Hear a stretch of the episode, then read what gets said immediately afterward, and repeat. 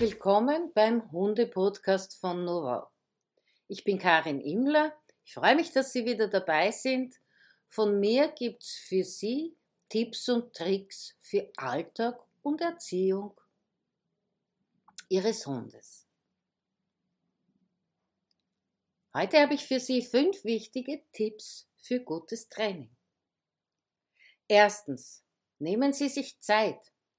Gutes Training dauert nicht lang, vorausgesetzt, Sie sind richtig vorbereitet, wissen, was Sie tun wollen und haben alles parat, was Sie dazu brauchen.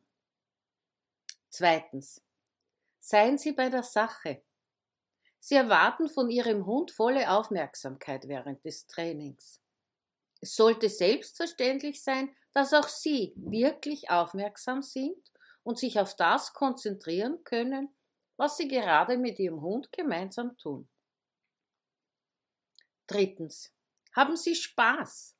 Lernen funktioniert am besten, wenn es Spaß macht. Das haben schlaue Wissenschaftlerinnen herausgefunden.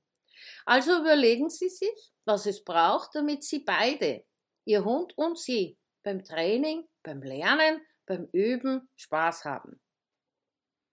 Viertens. Führen Sie Ihren Hund von Erfolg zu Erfolg. Zwei Stufen hoch und eine wieder hinunter, so kommt man nicht recht weiter. Stufen überspringen ist auch keine gute Idee, denn es besteht Stolpergefahr.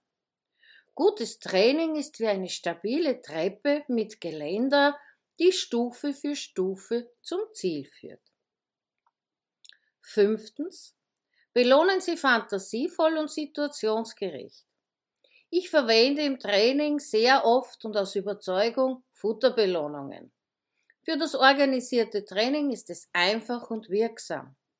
Im Alltag gibt es eine Fülle weiterer Belohnungsmöglichkeiten, die nach Hund und Herausforderung, aber auch nach Tageszeit, Wetter, momentaner Befindlichkeit gegenüber und tausend anderen Gegebenheiten variieren können.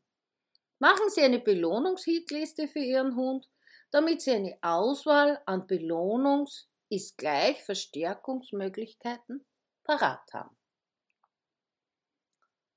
Das waren die fünf wichtigen Tipps für gutes Training im heutigen Hunde-Podcast von Novau. Wenn Sie mehr wissen möchten, freue ich mich über Ihren Besuch auf meiner Facebook-Seite oder auf der Website www.novau.com. Bis dann, Ihre Karin Immler.